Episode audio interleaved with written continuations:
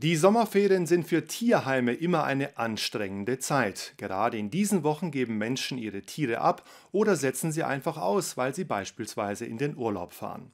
Verschärft wurde das nun durch die Corona-Situation, denn in den vergangenen zwei Jahren haben sich viele Menschen Haustiere angeschafft. Die Folgen davon sind jetzt auch im Tierheim Reutlingen zu spüren. Vor allem bei den Kleintieren ist die Situation angespannt. Etwa 150 davon tummeln sich derzeit im Tierheim Reutlingen. Viele wurden vor oder während der Sommerferien von ihren Besitzern abgegeben. Die Gründe sind unterschiedlich. Keine Zeit mehr, Platzmangel, Urlaub steht vor der Tür und ähm, es werden auch immer wieder Tiere gefunden. Unlängst waren vier Kaninchen in einem Karton ausgesetzt, äh, an einer Grillhütte gefunden worden. Und ähm, deutlich ist manchmal auch das Alter. Die sind dann teilweise 2020, 2021 geboren, was natürlich ein deutlicher Hinweis ist, dass die Tiere zu Corona-Zeit unüberlegt angeschafft wurden und nun weichen müssen, weil Urlaub ansteht oder andere Gründe vorliegen. Bei den Katzen ist die Lage ähnlich. Hier sind zurzeit alle Zimmer belegt. Es sind vor allem viele Jungkatzen, die als Fundtiere ins Tierheim kommen. Das Problem sei die fehlende Kastration vieler Katzen. Deshalb appelliert Heidi Renner an alle Privathalter, ihre Katzen kastrieren zu lassen. Viele Katzen werden auch abgegeben, einige ausgesetzt.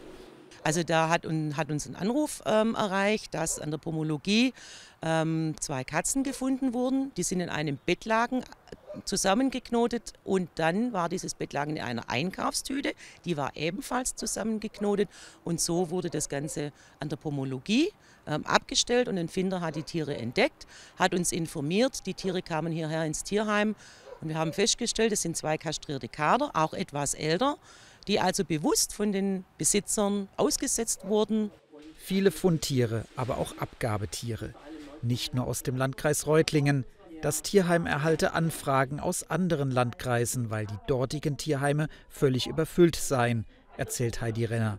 In Reutlingen gibt es aber noch keinen Aufnahmestopp.